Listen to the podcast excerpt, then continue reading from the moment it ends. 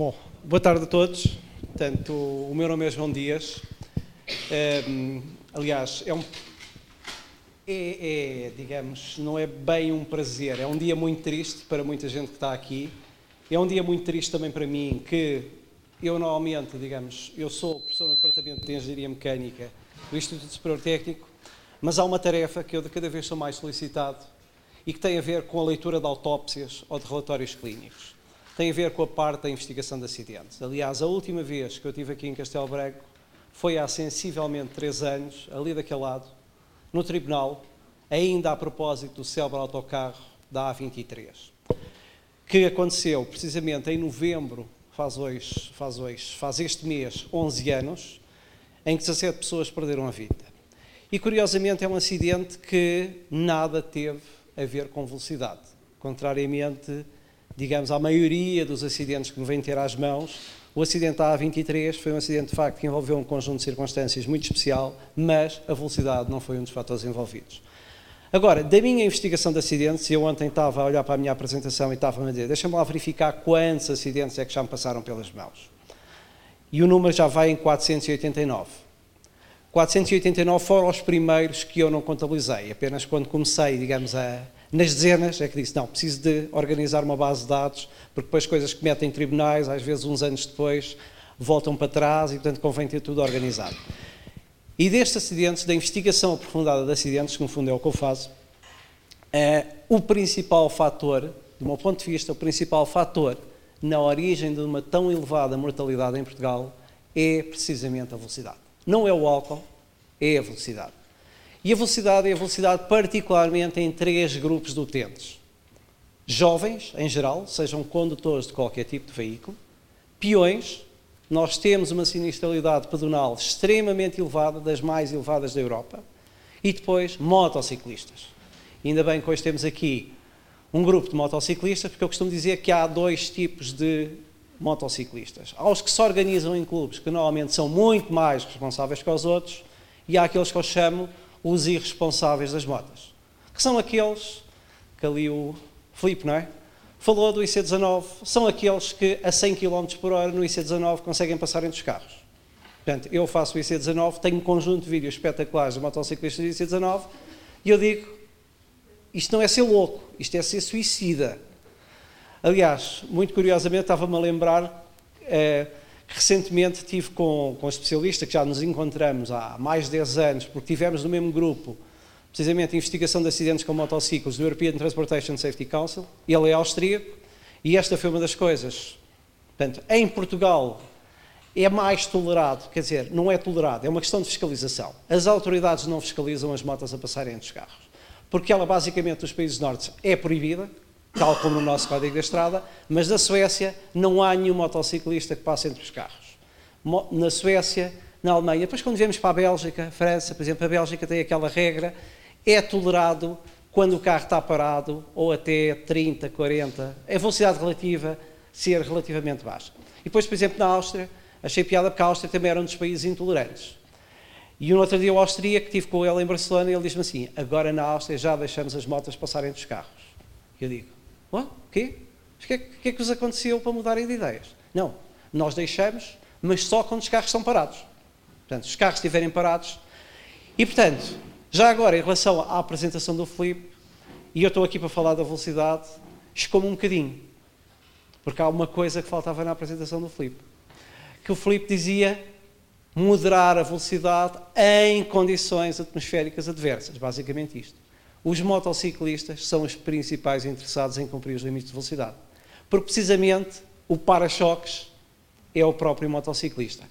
E de facto, nos motociclos, então aí eu não tenho dúvidas nenhumas, a principal causa de morte de motociclistas, e estou a falar de, não estou a falar das 120, das, dos ciclomotores, aí é completamente diferente, estou a falar de motociclos, portanto, acima de 50 cm cúbicos, claramente a velocidade é a principal causa de morte.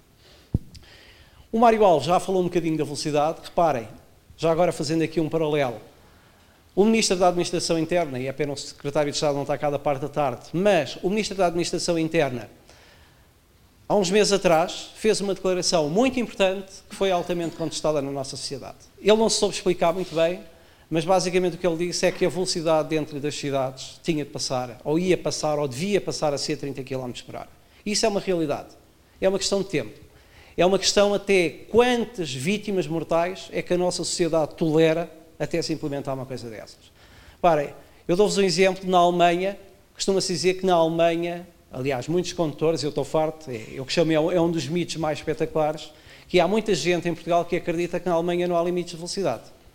Eu costumo dizer, na Alemanha há limites de velocidade. E o limite de velocidade mais frequente na Alemanha é o 30. E quem não acredita em mim, pegue no Google, vá ao Street View e larga o bonequinho numa rua de Berlim, numa rua de, de Colónia, etc. Todas as localidades na Alemanha têm limites de velocidade 30. Depois, nas autoestradas, há lá alguns troços de autoestrada que não têm limite. Mas tem uma coisa muito engraçada é que quando um condutor numa autostrada, num troço de uma autostrada alemã sem limite, se envolver num acidente, ele vai ter sempre de pagar uma porcentagem dos danos, isto se ele circular acima da velocidade recomendada, ele vai ter sempre de pagar uma parte dos danos, mesmo que não seja o responsável pelo acidente. E, portanto, a questão da velocidade é uma questão muito importante. Em termos de velocidade, e particularmente, por exemplo, Estou a ver aqui o, o subintendente da PSP, ali atrás penso que também estão pessoas da GNR. Um dos grandes erros das investigações de acidentes em Portugal é que, por exemplo, um exemplo, a GNR, o NICAV, os NICAVs têm licença do PC Crash, têm uma licença do PC Crash. O PC Crash é o software que é usado atualmente a nível mundial que permite fazer a reconstituição dos acidentes e, por exemplo, permite determinar a velocidade dos veículos envolvidos. A PSP não tem. E, por exemplo, muitas vezes em processos de crime, tiram-se conclusões relativamente à responsabilidade dos acidentes sem se calcularem as velocidades. Normalmente, nos acidentes com vítimas mortais, isso não é possível. Porque a velocidade é um aspecto muito importante da, da desculpa, da, do acidente, da responsabilidade. Eu vou passar isto um bocadinho à parte, porque eu não tenho muito tempo, mas é, este é o exemplo típico. E, aliás, isto penaliza as vítimas, fortemente as vítimas, que é basicamente o que se considera, e os tribunais também muitas vezes cometem esse erro, que é eu considero responsável pelo acidente quem, digamos, de certo modo, violou a regra inicial, quem é que inicialmente provocou o acidente. Às vezes é apenas por uma questão de palpite, porque, parem, tipicamente, por exemplo, responsabilidades, por exemplo, seja seguradoras, seja investigações de acidentes, se eu tenho um condutor que tem uma sinalização de paragem, ele é culpado. Agora, a questão é, eu só posso dizer que ele parou ou não parou se eu determinar a velocidade dele. E tenho de ver qual é a velocidade do outro condutor. E este é um dos grandes problemas na responsabilização. Muitas vezes as vítimas, e estou-me a lembrar um que tenho lá em cima das mãos, que eu olho para aquilo e digo assim: há excesso de velocidade e há, e a velocidade foi a causa determinante. Tenho, por exemplo, um condutor que, que numa situação destas atravessa a via e sofre uma colisão lateral em que o veículo deixa um rastro de travagem que não é nada de especial, são 18 metros, mas provoca uma penetração enorme no outro veículo e arrasta ao 20 ou 30 metros. A causa de morte daquele condutor, independentemente de ele ter passado, parado ou não no stop, a causa de morte tem a ver com a velocidade, não tem a ver com o facto de ele não ter parado no stop. Porque já agora, eu, eu penso que foi o Mário Alves que há bocado referiu, o paradigma em termos de segurança rodoviária mudou em toda a Europa, em todo o mundo. Porque nos anos 60 nós considerávamos que quem erra é culpado. Quem erra tem de assumir as suas responsabilidades, porque errou é culpado. E depois o Visão Zero introduziu uma visão diferente, que é, todos nós cometemos erros. Nós não devemos é pagar com a vida os erros que cometemos na estrada. Distrações toda a gente tem. Eu, no outro dia, eu tenho o azar com os smarts, ainda no outro dia batendo num smart. Não o vi. Já uma vez bati num smart marcha atrás. Também não o vi. E, portanto, Agora reparem, isso acontece. Agora o que é importante é que ninguém perca a vida em acidentes rodoviários.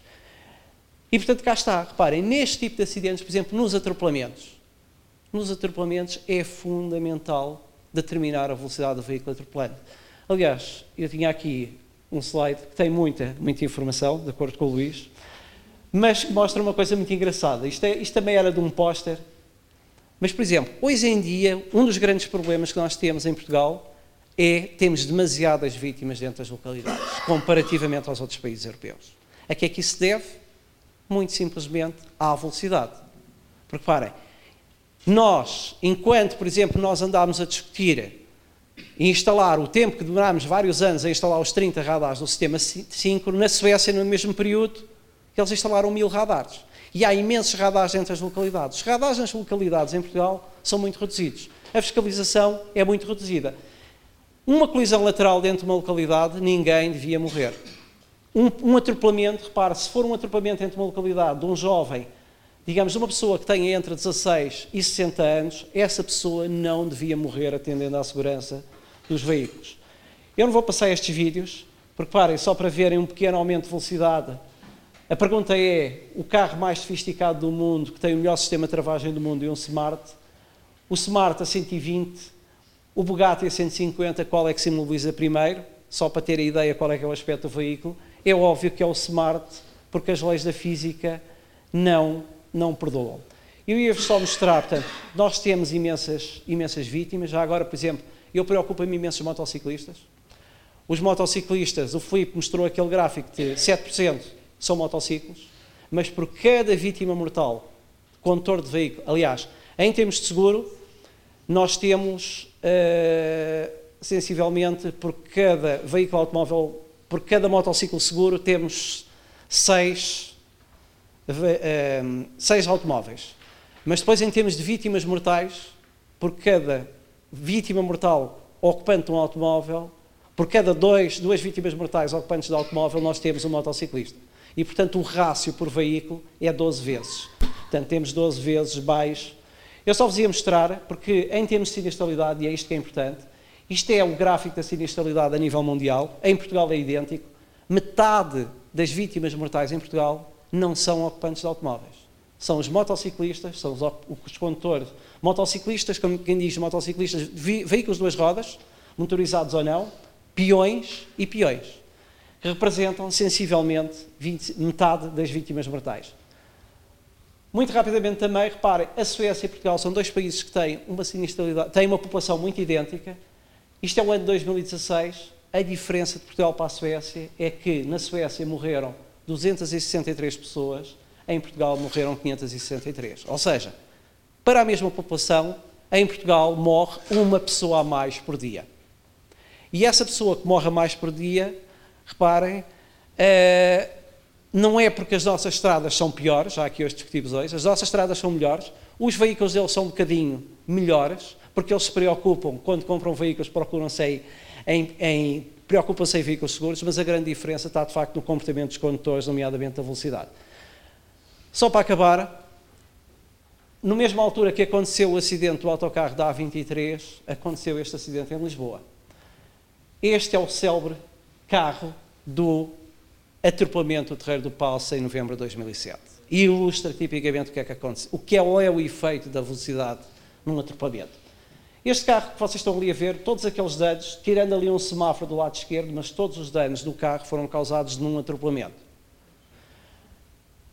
Eu acho que não há crianças na sala e, portanto, isto é as consequências do atropelamento.